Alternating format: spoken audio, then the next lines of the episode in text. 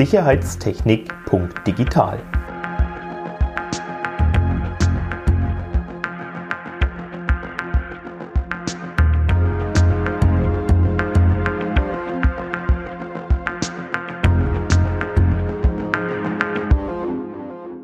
Ja, Percy, sprechen wir wieder über die aktuelle Situation bei den Normen, bei unserem Normentalk für Sicherheitstechnik.digital.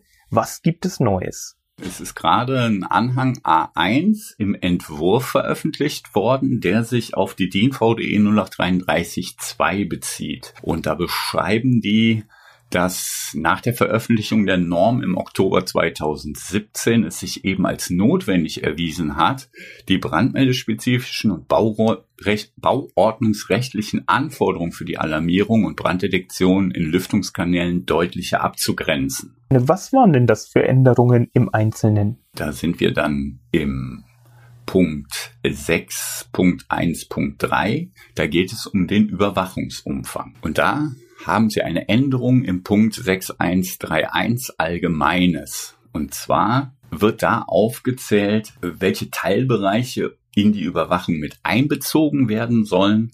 Und äh, in dieser Aufzählung gab es die Klima-, B- und Entlüftungsanlagen, Klammer auf, Klima- und Lüftungszentralen sowie Zu- und Abluftkanäle.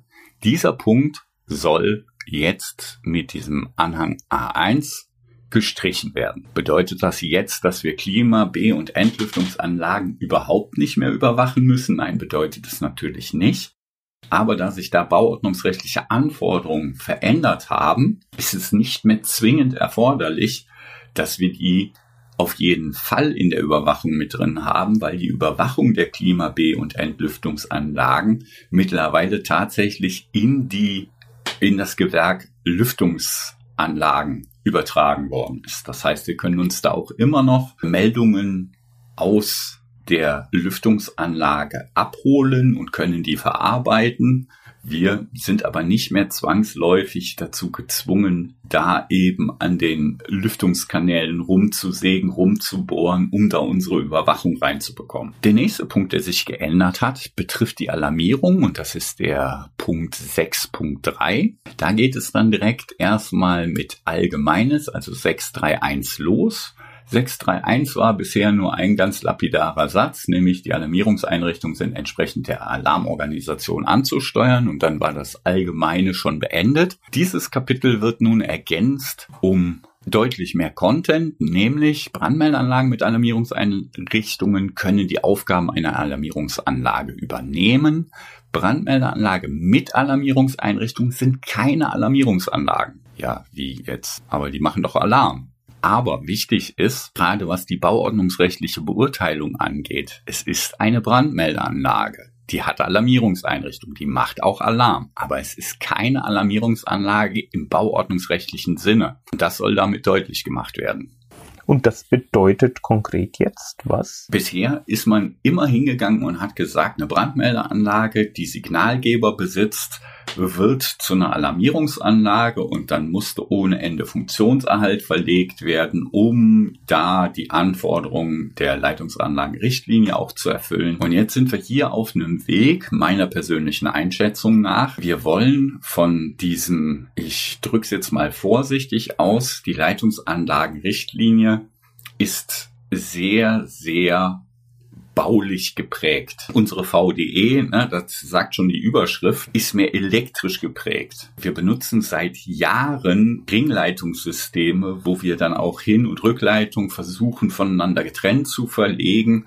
Und äh, jeder, der sich mit dem Thema auseinandersetzt, schneidest du eine Seite durch, funktioniert in der Regel die Anlage ohne Probleme weiter und sagt dir, ey, du hast eine Unterbrechung da und da. Aber die Funktion der Brandmeldeanlage war trotzdem gegeben. Das galt natürlich auch für die Signalgeber, die auf diesen Ringleitungssystemen betrieben wurden. Aber durch die Anforderungen, die da in der Leitungsanlagenrichtlinie stand, waren wir eigentlich immer gezwungen, ob nun das notwendig war oder nicht, Funktionserhalt zu verlegen, der, ich würde es jetzt mal ganz vorsichtig ausdrücken, häufig mit Kanonen auf Spatzen geschossen war. dementsprechend hier versucht man jetzt tatsächlich mal deutlich zu machen, eine Brandmeldeanlage mit Alarmierungseinrichtungen sind keine Alarmierungsanlagen im herkömmlichen Sinne. Sehr schön. Was gibt es für weitere Änderungen und wie wirken die sich für die Facherrichter aus? Ja, also durch Brandmeldeanlagen ausgelöst. Also wir sind weiterhin in 631 in Allgemeines. Das kommt auch alles zu diesem einen Satz, den ich vorhin vor, vorgelesen habe, dazu. Durch Brandmeldeanlagen ausgelöste Sprachalarmierungssysteme sind Teil einer Brandmeldeanlage. Damit gelten für die Übertragungswege die Erleichterungen nach 6442 und 6443. Das ist das, was sich unter Allgemeines geändert hat. Und jetzt gucken wir uns an, was das eben für die Punkte 6442 und 6443 denn überhaupt heißt, weil das ist ja was, was sich in der Ausgabe der 2017er schon mal generell geändert hatte. Unter 6442 da hatten wir bisher den Funktionserhalt der Brandmeldung im Brandfall. Dieser Anhang 1 sagt jetzt, ich soll bei 6442, Funktionserhalt der Brandmeldung im Brandfall, der Brandmeldung einfach streichen. Was macht das für einen Unterschied? Dass es eben um den Funktionserhalt im Brandfall geht, nicht mehr allein im Zusammenhang mit der Brandmeldung. Was ist denn jetzt Inhalt des Funktionserhalts im Brandfall. Bei Leitungen von Brandmeldeanlagen ist ja generell ein Funktionserhalt erstmal gefordert.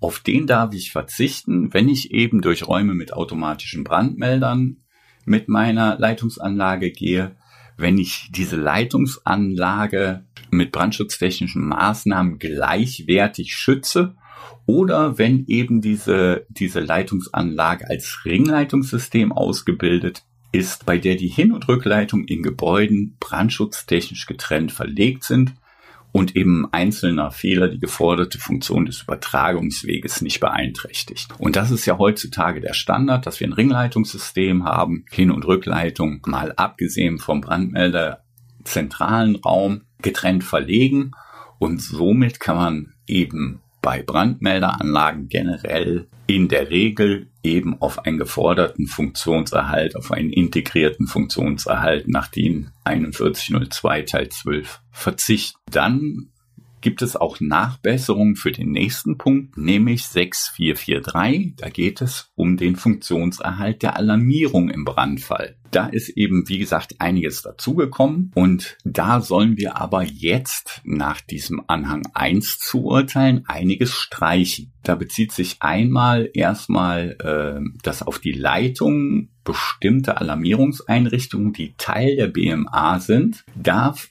bei Ringleitungssystemen auf die Installation von Leitungsanlagen mit integriertem Funktionserhalt verzichtet werden, wenn Hin- und Rückleitungen in Gebäuden brandschutztechnisch getrennt verlegt sind und ein einfacher Fehler im Übertragungsweg zu den Alarmierungseinrichtungen zu keiner Reduktion des geforderten Alarmierungssignals, Schalldruckpegel, von insgesamt mehr als fünf Sekunden führt und diese Funktion durch eine zugelassene Prüfstelle nachgewiesen wird. Was bedeutet das? Ist natürlich wieder totales Normdeutsch und das soll irgendein Mensch verstehen.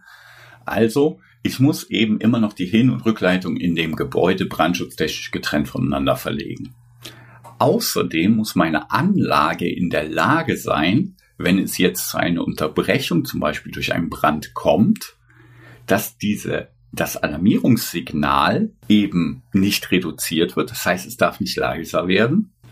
Und außerdem darf es nicht länger als fünf Sekunden unterbrochen werden. Wir kennen das. Man hat so eine Alarmprüfung bei einem Kunden und begleitet die. Jetzt geht irgendeiner hin, setzt den Alarm zurück. Was machen die Leute? Die gehen nicht weiter raus, sondern, ach, hat er aufgehört, dann kann ich ja wieder in mein Büro gehen. Und deswegen gibt es eben die Anforderung, dass dieses Alarmsignal nicht länger als fünf Sekunden unterbrochen werden darf. Weil in dem Moment, wo derjenige darüber nachdenkt, ob er jetzt wieder in sein Büro geht, dann soll die Alarmierung eben wieder eingesetzt haben, spätestens, damit er das Gebäude auch auf jeden Fall verlässt. Wie realisiert man das? Da können wir als Fachplaner oder als Errichter relativ wenig dran tun, weil das ist natürlich logischerweise eine Aufgabe, die muss der Brandmelderanlagenhersteller realisieren.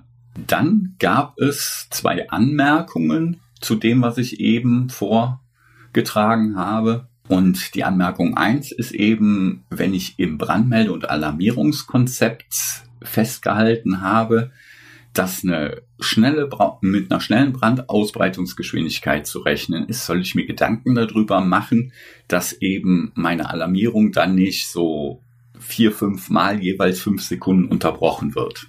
Das heißt, ich soll die wiederholte Unterbrechung der Alarmierung möglichst vermeiden. Die Anmerkung zwei zu diesem Abschnitt ist, dass dieser Abschnitt auch für Anlagen zur Alarmierung und Erteilung von Anweisungen an Besucher und Beschäftigte angewendet werden kann, auch wenn diese kein Bestandteil der BMA ist und damit auch nicht den Anforderungen der DIN VDI 0833-2 unterliegt. Also Alarmierung und Erteilung von Anweisungen, da gibt es eine Anlage, die so etwas tut und nicht Bestandteil der Brandmeldeanlage ist, und das ist in der Regel das sogenannte ENS, also das elektroakustische Notfallwarnsystem, ist normalerweise eben über die 0828 geregelt und ist kein Bestandteil der Brandmeldeanlage. Und hier wird eben die Anmerkung gemacht, dass man, wenn dieses ENS eben die Anforderungen, die wir gerade genannt haben, besitzt. Die Anmerkung ist nett gemeint. Ich glaube, dass äh, die aber in der Realität schwierig bis gar nicht umzusetzen ist. Also generell ist dazu zu sagen, ich muss sicherstellen, dass die Alarmierung eine, bis zu einer halben Stunde aufrechterhalten werden kann. Und das kann ich in der Regel nur, wenn ich die Brandmeldezentrale entsprechend schütze. Wie die jetzt zu schützen ist, das macht man nicht mehr so konkret. Ne? Man sagt nicht mehr, ach ja, hier eigener Raum, brandschutzgeschützte Ausführung, weil es gibt mittlerweile ganz, ganz viele Lösungsmöglichkeiten, um die Brandmeldezentrale im Falle eines Brandes vor dem eigentlichen Brand zu schützen, damit sie eben noch diese Alarmierung aufrechterhalten kann. Ganz häufig treffe ich draußen mittlerweile an, dass eben in die Brandmeldezentrale mit baulichen Maßnahmen vor einer Brandeinwirkung geschützt wird. Das heißt, das Ding kommt in einen Promatkoffer, dann kommt da eine Scheibe davor, damit eben die Wärmeabfuhr, die in dem ein oder anderen Gehäuse manchmal ein bisschen schwierig ist, damit man da keine Schwierigkeiten mit hat. Wir müssen immer noch unsere Brandmeldezentrale schützen, und zwar insoweit schützen, dass sie den Anforderungen der Norm, nämlich dass sie eine halbe Stunde eben die Alarmierung aufrechterhalten kann, das muss gesichert sein. Wie wir das tun, da müssen wir uns dann zu Gedanken machen und müssen dann eben die entsprechende Lösung dazu finden und die dann eben auch entsprechend mit dem Sachverständigen, der unter Umständen dazu kommt, abstimmen. Und umso wichtiger ist es eben, das nach DIN 14675 geforderte Brandmelde- und Alarmierungskonzept zu erstellen. Und das schon, wenn das fertig geschrieben ist, der Kunde seine Unterschrift darunter gesetzt hat, dass er mit diesen Anforderungen, die man da formuliert hat, die müssen natürlich direkt mit dem Sachverständigen abgestimmt werden und das wäre ein Punkt, den ich schon im, in der Konzeptphase, wo ich mir Gedanken zumache, damit ich die mit dem Sachverständigen entsprechend abstimmen kann, beziehungsweise eben unter Umständen auch mit dem vorbeugenden Brandschutz. Das waren sie schon die Änderungen, die sich durch diesen Anhang 1 ergeben haben. Hierzu sei zu sagen, das Ding ist in der Entwurfsphase. Heißt, es wird sicherlich ein, den ein oder anderen Einspruch hierzu geben, also auch ich werde ein, zwei Kleinigkeiten formulieren. Da wird zum Beispiel die Alarmierungseinrichtung als allererster hinzugekommener Begriff erklärt. Da müssen wir ein bisschen ach, drauf acht geben, weil eine Alarmierungseinrichtung ist schon in der VDE 0833.1 beschrieben und erklärt. Und die beiden Dinger sind nicht konsistent. Das heißt, dass äh, diese Anpassung der Alarmierungseinrichtung, entweder passt man sie der VDE 0833 an, die ja im Augenblick auch in der Überarbeitung ist. Das heißt, auch da rechnen wir damit, dass vielleicht in diesem Jahr sogar noch die 0833.1 dann zumindestens auch im Entwurf vorliegen wird. Dann wird, müsste es da angepasst werden oder ich muss eben hingehen und sagen, nein, es muss in der 0833.1 so bleiben. Dann müsste ich die Alarmierungseinrichtung hier in diesem Anhang 1 eben entsprechend anpassen. Und erleichtern diese Änderungen aus deiner Sicht grundsätzlich die praktische Arbeit oder erschweren sie sie eher? Was ist da so deine Einschätzung? Meine Einschätzung ist, dass sie unsere Arbeit deutlich erleichtern, weil äh, wer kennt die Diskussion mit dem Sachverständigen nicht? Ja, man steht vor der Anlage und äh, Funktionserhalt muss bis hierhin und Funktionserhalt muss bis dahin. Also um da eine ganz kleine Anekdote einführen zu dürfen, ne? da gab es eine Halle. Die Halle war insgesamt 3000 Quadratmeter groß. Das heißt, die musste eben in virtuelle Brandabschnitte eingeteilt werden.